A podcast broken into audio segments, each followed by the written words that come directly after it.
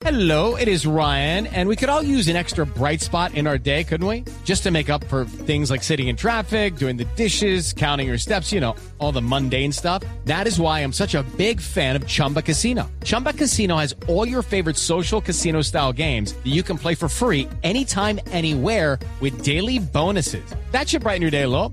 Actually, a lot. So sign up now at chumbacasino.com. That's chumbacasino.com. No purchase necessary. BGW. Void were prohibited by law. See terms and conditions. 18 plus.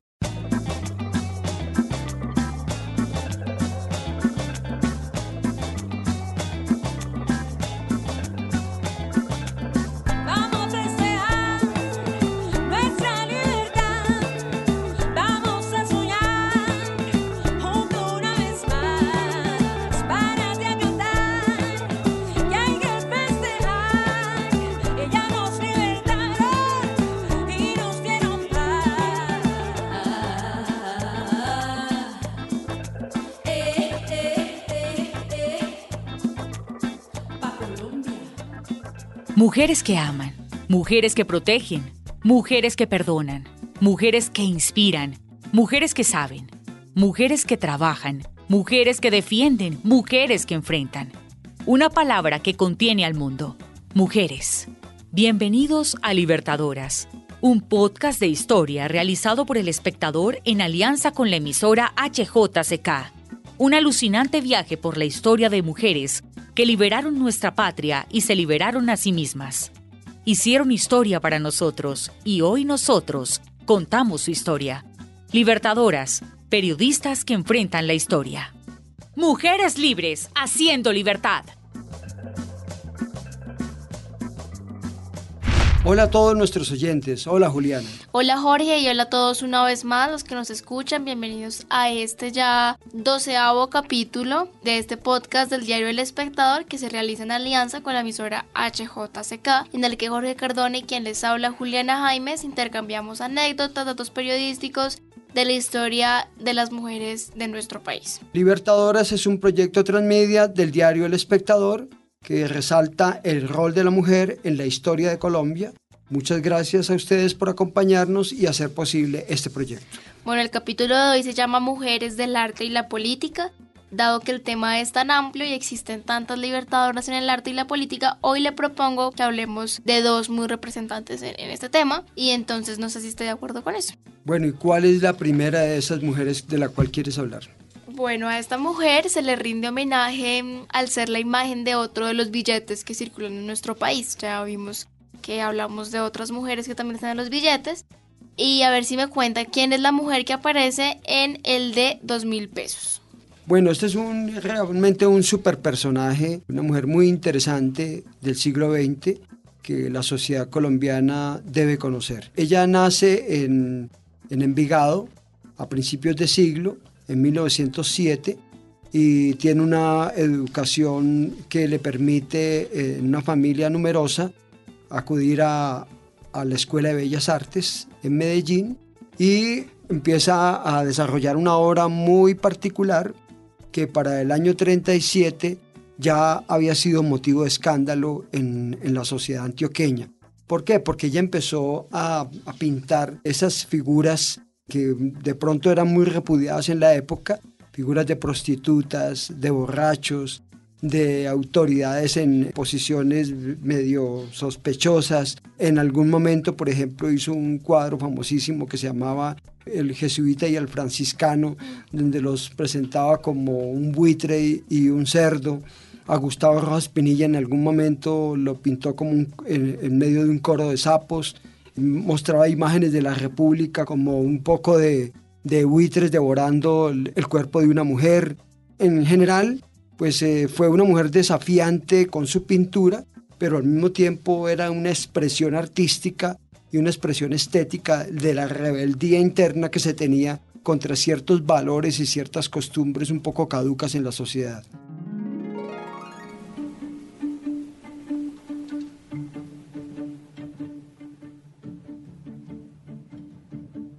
Creo que el arte y la moral son dos cosas diferentes y por eso pinto cuadros que escandalizan.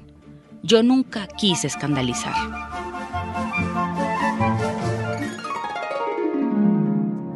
Bueno, sin duda fue una mujer que representó y representa la vanguardia y el tesón de la mujer, pero entonces cuénteme justamente ser así de polémica. ¿Le causó algún tipo de exclusión y cómo era en general el- la, la mujer en esa época? ¿Cómo había avanzado en derechos? Eh, como hemos visto en, la- en- en el capítulo anterior, pues ya a las reformas del- de los años 30 le dieron un impulso importante, por lo menos desde la perspectiva teórica, a los derechos de la mujer. En tema político solamente, digamos, van a darse ya en los años 50. Pero de- definitivamente Débora Arango fue una mujer, eh, un punto aparte, porque representó el, el tesón, la resistencia, la vanguardia de una mujer que, que fue muy, muy cuestionada. De hecho, algunos sectores de la sociedad, sobre todo la sociedad antioqueña, pidieron que ella fuera excomulgada, porque les parecía que su obra era un tremendo escándalo. Era una época también en que la, la mujer estaba un poco, eh, a pesar de las normas, imperaba el, el D de casadas, eran como Mm, si fueran una Propiedad. propiedad de- del varón de la casa y poco a poco se daban ciertas particularidades en la universidad. No era una incursión masiva de mujeres en las universidades, eso fue lentamente, poco a poco, y todavía había mujeres que estaban al margen de la sociedad, como por ejemplo las mujeres que se veían embarazadas sin haber contraído matrimonio, o sea, las madres solteras, o incluso también mucha señalización hacia las mujeres que abortaban. Bueno, y justamente por el tema tan controversial que Débora Arango siempre trató, quisiera que me hable un poco de la censura eh, en esa época, cómo era hablar y más una mujer hablar de esos temas. Es muy importante la pregunta porque sí, estamos creciendo en derechos, teóricamente en derechos, pero desde el Estado prevalece muchísimo la censura. Y uno tiene que, mirar que obviamente la censura donde más se expresa es en, los medios de comunicación. Entonces, eh, si desde la prensa escrita perfectamente lo- los gobiernos podían aplicar la censura, cuando aparece la radio, que empieza a desarrollarse en los años 30, también la radio se vio sujeta al control tremendo del gobierno. Estábamos en- eh, transitando por los tiempos de un Estado confesional católico, donde la curia, sobre todo en los pueblos, desde los púlpitos, ejercía cierto control. Y hay un momento, digamos, de, de- de América Latina que es muy interesante y es que es cuando en Cuba la radio transmite una radionovela que fue famosa en su momento, que se llamaba El Derecho de Nacer de Félix Cagnet. Eso fue un escándalo monumental, corría el año de 1948 y en muchas eh, sociedades de América Latina la radionovela fue prohibida y de alguna manera lo que ventilaba era ciertos derechos de la mujer en aspectos un poco de- de- del manejo de su propia intimidad. Entonces no era un momento fácil tampoco, estábamos avanzando en derechos, pero también había digamos que una contrarreforma o una lucha ideológica muy fuerte entre sectores liberales muy abiertos y sectores conservadores muy retardatarios. Y eso pues se traduce también en toda la violencia política que se va a desatar en los años 40. Bueno, y para ser un poco más específicos, ¿qué temáticas trabajaba en la obra de Débora Arango? Lo que hemos hablado un poco, ella mm, trabajaba sobre todo sobre lo marginal. Su maestro realmente fue el maestro Pedronel Gómez y tenía toda esa técnica muralista de, también de la misma época que consagró tanto a los mexicanos y que mostraba un poco las luchas de la clase popular, las luchas de la clase obrera, los sectores un poco medio escondidos de la sociedad, lo, lo sórdido, el- el- las cantinas, la, la prostitución, eh, to- todo lo que, lo que no era tan notable y que de alguna manera chocaba y reñía con el criterio moralista que imperaba en la sociedad. Es una época muy difícil, la transición entre los años 30 y 40, pues hay que entender que, por ejemplo, ocurre la guerra civil en España entre el 36 y el 39 que impacta muchísimo a la sociedad colombiana y que la divide entre partidarios de republicanos y franquistas. Y vienen también la época de la Segunda Guerra Mundial, donde también el, el mundo entero se ve muy sacudido por todas estas luchas de, de antagonismos eh, entre la derecha y la izquierda, y también obviamente a nivel interno en Colombia, pues las luchas de Jorge Eliezer Gaitán, las tomas de tierra, la aparición de los partidos políticos de izquierda, eh, hay demasiada tensión política y todo hacía presagiar que iba a tener un, un desenlace terrible como efectivamente se dio en la violencia partidista de los años 40 que mm, institucionalizó la sevicia y la barbarie. Bueno, y una vez más, eh, Camila Ramírez nos va a hablar un poco del contexto y de la transición a la modernización que Colombia vivió por esos años.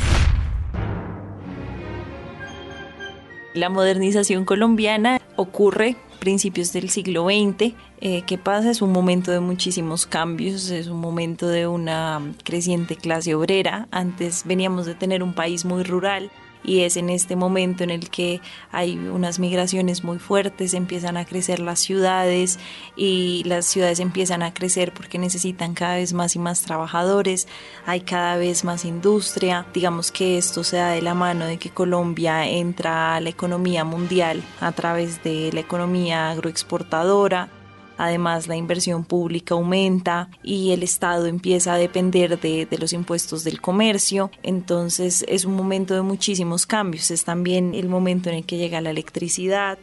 El alumbrado público lo tenemos solo desde 1910. También es un momento donde, digamos, se crean nuevos parques como espacios de socialización. Entonces ya estamos pensando las ciudades de manera muy diferente. Es además el momento en el que ocurre la danza de los millones después de que Panamá decide separarse, Estados Unidos decide dar una indemnización a Colombia, esa indemnización la pagan en 1922, entonces es un momento donde se tiene mucho más dinero, donde se pueden hacer muchos proyectos y también donde hay un ideal de progreso muy fuerte.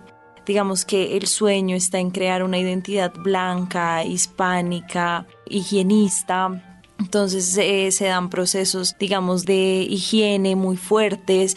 Eh, es en este momento en que empiezan, digamos, las propagandas en contra de la chicha, de las chicherías, porque entonces eh, la producción de chicha no va de la mano de la idea que tenemos de un progreso muy industrializado, como si la cerveza pero finalmente digamos que estas ideas de progreso terminan manteniendo esquemas de segregación social. Entonces, ¿qué hacemos cuando atacamos las chicherías? Pues atacamos a un sector específico que está tomando chicha. Entonces, por una parte es un proceso muy modernizador que nos abre el espacio para distintas iniciativas tecnológicas, que es un momento en que se aumenta la red ferroviaria de Colombia, pero también es un momento donde el progreso legitima eh, esquemas de segregación social.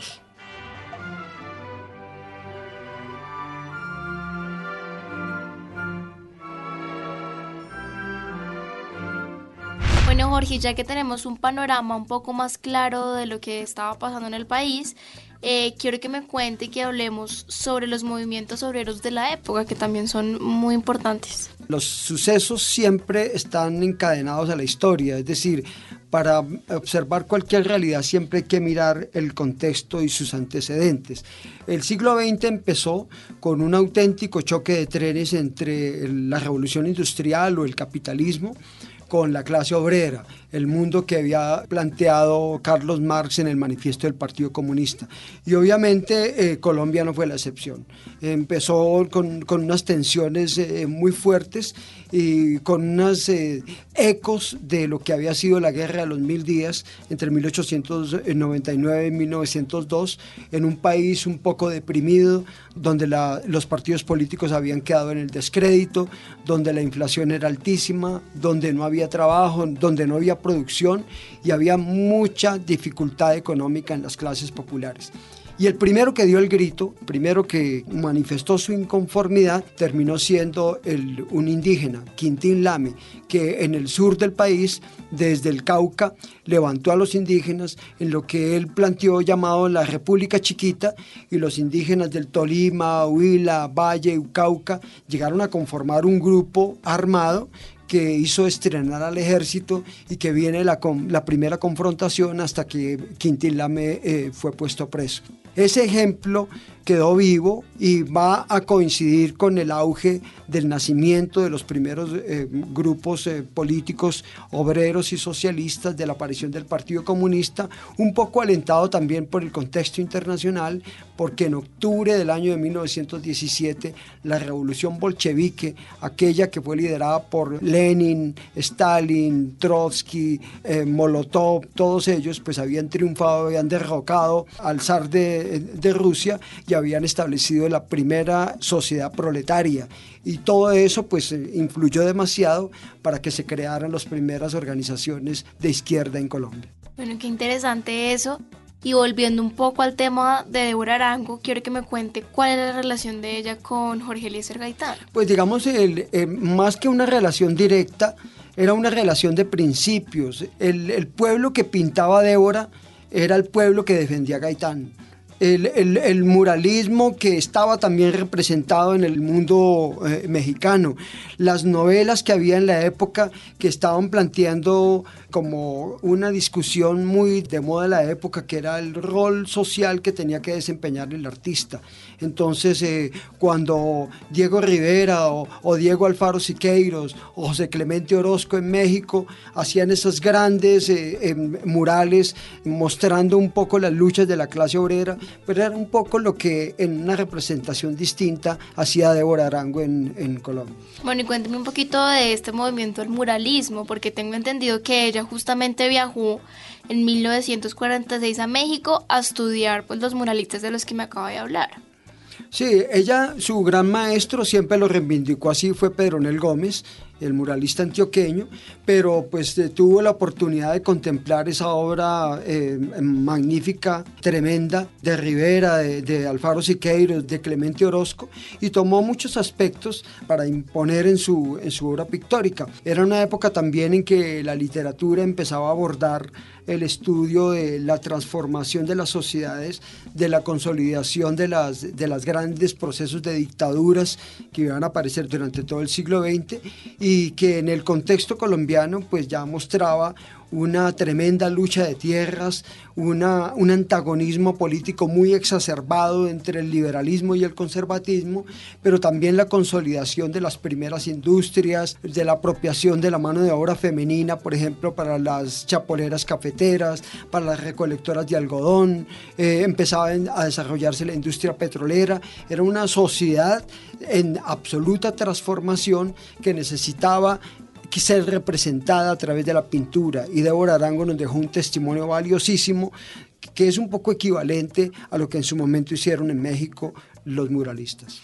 Bueno, y ya para cerrar este breve recorrido por la vida de una de las mujeres más importantes en el arte colombiano, quiero que me hable de dos cosas. Uno, ¿qué sabe usted de los últimos días de ella? Y dos, justamente cuál es la importancia, cuál fue la importancia del rol social del artista en ese contexto de Colombia que estamos hablando. Digamos que sus últimos tiempos, ya reconocida por la sociedad, esa misma sociedad eh, pacata que la había repudiado, terminó reconociendo su talento y su rebeldía, su forma de, de expresión. Murió, digamos que tranquila, ya, ya en, en una edad avanzada, y, pero dejó una, una obra muy valiosa que en su momento también recogió el- la- las demás expresiones artísticas, porque la literatura, insisto, empezó a, a- mostrar esa, ese- esa transición de América Latina por los años 30 y 40, eh, por la consolidación de las dictaduras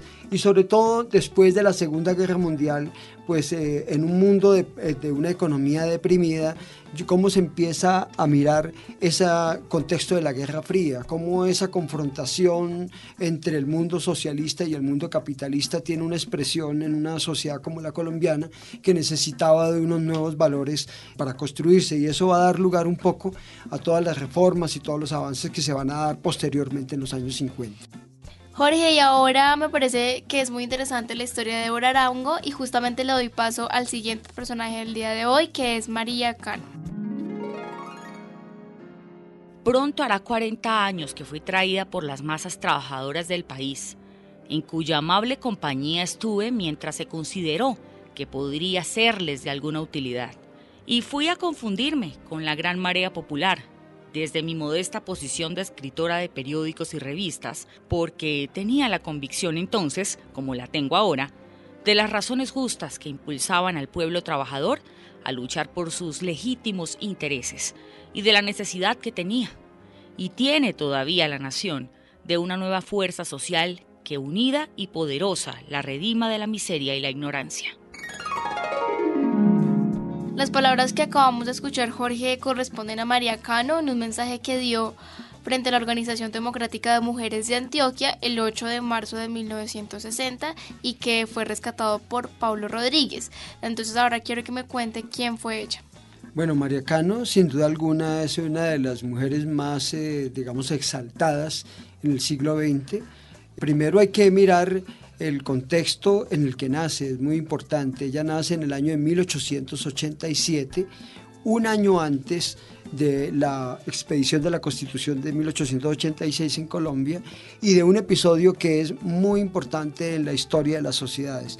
Y es que en mayo de ese año, de 1886, tuvo lugar en Chicago, en los Estados Unidos, durante una protesta obrera una masacre de trabajadores. Eso tuvo lugar el primero de mayo de ese año. Y de ahí nace la celebración del Día del Trabajo. Entonces, esa sociedad del siglo XIX que venía con dos tren bala a toda velocidad por el mismo carril entre el capitalismo y la clase obrera, pues tiene allí un golpe tremendo y ese es en el contexto en el que nace María Cano, es hija de Rodolfo Cano, un, un educador de antioqueño, pero lo importante es que él es el primo hermano de Fidel Cano, el fundador del periódico El Espectador. Una familia de intelectuales antioqueños muy importante en ese momento, de manera que ella crece en un contexto donde el primo de su papá es el director del espectador, donde Tomás Márquez que también es de la familia, es uno de los más grandes y más importantes periodistas de Antioquia, donde el maestro del gran pintor de los antioqueños, Francisco Antonio Cano, pertenece a la misma familia. Entonces, en ese contexto entre Anorí, Envigado, Río Negro, Medellín, la familia Cano tenía una, como una preeminencia importante desde el punto de vista intelectual y en ese contexto es que nace María Cano. Super Pro. Bueno, y entiendo justamente que sus primeras incursiones públicas fueron en la literatura, en el movimiento de los años 20, y ella retoma un poco con lo que habíamos hablado a principio de este programa de las tertulias en las que participaban las mujeres, el caso de ella en la participación de la tertulia Cirano. Entonces cuénteme en qué consistía dicha tertulia y quiénes la conformaban. Bueno, es importante resaltar que María Cano tenía un contacto obviamente como hemos mencionado anteriormente, con el espectador, eh, Francisco Antonio Cano, el pintor, ilustraba el periódico El Montañés, eh, Tomar Márquez trabajaba en el periódico La Organización, Benjamín Tejada, que va a casarse con otra hermana de, María Cano y va a ser el padre de Luis Tejada, el gran cronista colombiano del siglo XX. Entonces, María Cano tenía muchas posibilidades de moverse en varios planos intelectuales, pero su debut en este campo fue en un grupo que se hizo conocer como el, el de Cirano. Primero hay que recordar que Cirano de Bergerac fue un personaje muy celebrado en, su época, era un um, personaje como legendario que hace referencia a una obra de teatro, una de las, más representadas en la historia, que es una obra de Edmond de Rostand, que hablaba de, del siglo XVII. Y en ese contexto, ellos había un café que quedaba en la calle Ayacucho en Medellín, que era muy frecuentado por la intelectualidad de la época y se llamaba así, el, el, Café Cirano, y allí fue donde María Cano empezó a despuntar en el mundo literario.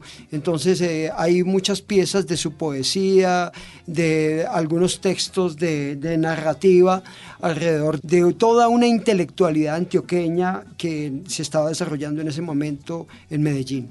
Bueno, y quiero mencionar ahora a dos mujeres que estuvieron junto a ella en su periodo literario y que se configuraron también como representantes femeninas de este movimiento en el país.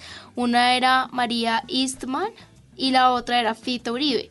Entonces, ¿cómo fue justamente el paso de la literatura a la política de esta mujer?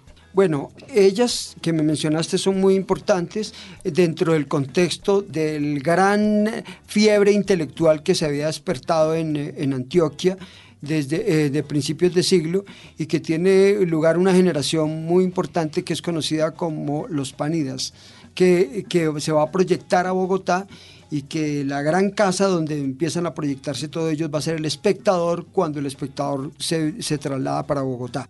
Respecto al tema de cómo entra eh, María Cano, en qué momento deja de ser una, aspirante a literata y se vuelve eh, eh, política, la puerta de entrada fue el periodismo. ¿Y por qué?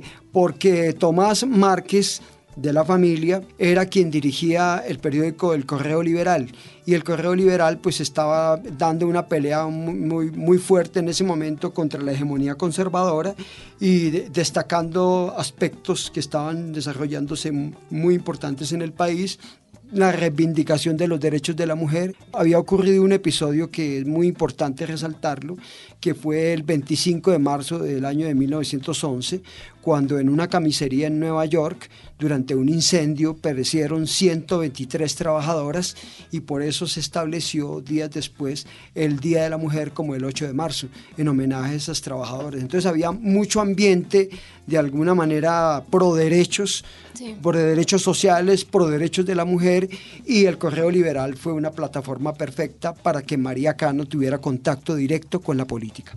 Ahora le damos paso a Camila Ramírez, que nos va a hablar un poco de ese contexto de violencia que se vivía en nuestro país. Cuando pensamos en la violencia, muchas veces decimos, listo, la violencia empieza el 9 de abril del 48, cuando Gaitán es asesinado, pero eh, vale la pena rastrear una historia mucho más amplia y mucho más profunda de qué fue lo que pasó con las violencias partidistas. ¿Por qué? Porque primero inicia desde antes. Podemos decir que las violencias, digamos, rurales empiezan en los años 30, cuando se da el cambio de la hegemonía conservadora a la República Liberal en 1930, digamos que ahí empieza una polarización de la sociedad, ahí empiezan pequeñas violencias en el campo. Luego en el 46 se recrudece un poco porque pasamos de 16 años de gobiernos liberales a de vuelta tenemos gobiernos conservadores. Y luego ya con el asesinato de Gaitán, digamos, toma un pico muy muy alto y muy importante. Creo que es importante, digamos, si pensamos en los factores que causaron la violencia, el primero que se nos viene a la mente es el factor bipartidista, entonces la lucha entre liberales y conservadores, pero también había que rastrear muchas otras cosas que están detrás de las violencias de la época. Entonces tenemos, digamos, un conflicto de clases que también es importante, tenemos unos conflictos relacionados con el tema agrario que también tiene mucha importancia, tenemos la aparición del bandolerismo y digamos esto hace que los métodos bajo los cuales se da la violencia también sean muy amplios.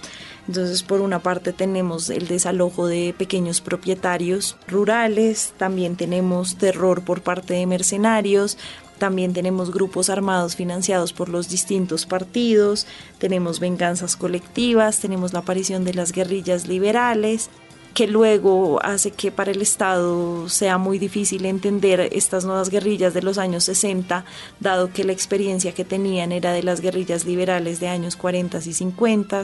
También tenemos un contexto de represión cuando los conservadores vuelven al poder. Tiene un, un final, digamos, tiene un cese con el acuerdo del Frente Nacional que se firma en el 57, se pone en práctica en el 58 y digamos al final de este periodo de violencia eh, estamos hablando de alrededor de 200.000 muertos. Es una cifra digamos muy grande y también habría que pensar por qué estamos hablando de la violencia. Es un término que viene a aparecer en los 60 a partir de analistas y también gracias a, a un libro que ahorita están reeditando que es La violencia en Colombia de Falsborda, Umaña y Guzmán. Bueno, Jorge, quiero que me cuente quiénes la proclamaron como la flor del trabajo. Bueno, esta es una historia muy interesante porque María Cano, después de haber incursionado en el, periodismo, pues amplió su radio de acción y empezó a trabajar, por ejemplo, organizó una biblioteca popular gratuita en Antioquia convocó también a los periódicos y a las librerías a que donaran materiales y puso también al servicio de los obreros esta, esta biblioteca. Siguió eh, haciendo un desarrollo muy interesante porque ella empezó a dar peleas que, primero era muy difícil que la dieran los hombres y con mayor razón que la diera una mujer. Por ejemplo, empezó a hablar de su negativa contra la pena de muerte incursionó en las regiones mineras para poder alentar los derechos de las mujeres, porque había muchas mujeres trabajando en los aluviones de buscando oro, incursionaba en, los barrios, estuvo en contra del servicio militar obligatorio, dio la idea para la creación de una Cruz Roja Obrera, es decir, se metió por todo el río Magdalena, fue muy importante. Entonces, en el año de 1925, cuando se desarrolló en Antioquia una jornada nacional que se conoció como la Junta del Trabajo o la Fiesta del Trabajo. Ella fue consagrada como la flor del trabajo. La junta organizadora le dio ese contexto eh, y ella quedó para la inmortalidad así. De hecho, una de las principales biografías de María Cano, que está escrita por Mario Arango Jaramillo, lleva este título, María Cano, Flor Eterna, siempre viva. Bueno, y ya con el contexto entonces que hemos hablado, me parece muy prudente en este momento hablar y tocar el tema de las sufragistas, de, del sufragio femenino en Colombia, cómo fue ese movimiento. Bueno, eh, eh, María Cano tiene mucho que ver con eso, pero y no podríamos dejarlo atrás porque eh, después de que, de que hace toda esta obra de la cual hemos hablado, ya después toma una acción decidida en favor del mundo sindical y del mundo obrero. Entonces ella es una figura trascendental del Partido Social y Revolucionario, del Partido Socialista y Revolucionario, y ya, por ejemplo, la vemos vinculada a las huelgas en Barranca Bermeja, al lado de una figura fundamental que fue Raúl Eduardo Maecha y apoyando todas las luchas de la clase obrera en un momento en que estaban prohibidas. Los, los finales de los años 20 tienen que ver mucho con el protagonismo de María Cano. María Cano está vinculada directamente y muy, muy radicada en el tema y ella empieza a hablar de los derechos de la mujer y por supuesto de las primeras que va exigiendo y va, digamos, reclamando el derecho al sufragio. Recordemos en capítulos anteriores que lo había existido en la provincia de Vélez por allá en el año de 1853, pero acá hace una reivindicación de nuevo en el contexto de lo que se está dando en la sociedad colombiana, que es esa lucha contra la hegemonía conservadora y en favor de los derechos sindicales, el derecho a la huelga y en general de todos los derechos de los trabajadores. Ya para terminar, entonces cuéntenos, Jorge, justamente cómo fueron sus últimos días. Bueno, los últimos tiempos de, de María Cano también fueron un poco de, de retiro en el barrio Aranjuez en, en, Medellín. Ella falleció el 26 de abril de 1967, pero siempre toda la, digamos, la, la sociedad colombiana terminó reconociéndole su, su enorme coraje, muy eh, exaltada, digamos, por, por los sectores de izquierda, comprensiblemente, porque eran a quienes eh, principalmente defendió. Y es muy notable el sitio donde donde se fueron llevados sus restos mortales, se le colocó un epitafio donde decía María Cano, flor del trabajo, impuso la jornada de los tres ochos. Y esa jornada de los tres ochos era porque en aquella época la teoría obrera decía que los propietarios tenían que defender los derechos de los tres ochos, que eran ocho horas de trabajo, ocho horas de descanso y ocho horas de estudio para repartir las 24 horas del día. María Cano, personaje fundamental y pionero y anunciante de lo que iban a ser los derechos de la mujer, los derechos políticos que iban a llegar en los años 50. Indudablemente entonces es otro personaje, otra gran mujer en la historia de nuestro país, una libertadora en la política. Así es, Juliana, ella fue una libertadora en el contexto de la política social, en el contexto de, la mujer, de la reivindicación de sus derechos y fue también libertadora en las leyes. Libertadoras en la ciencia. Y libertadoras en la cultura porque este programa está dedicado a la memoria de las libertadoras. A todos ustedes, los que nos escucharon, muchas gracias por acompañarnos y esperamos que no se pierdan el próximo episodio de nuestro programa Las Libertadoras, que se llamará Mujeres para un País Más Equitativo. Recuerden que este es un podcast que se realiza con alianza de la emisora HJCK. No olviden visitar nuestras otras plataformas para obtener más información sobre la historia de nuestro país y de sus mujeres. La entrega semanal en nuestro diario, nuestros emojis y toda la información extra en las redes. Hasta la próxima.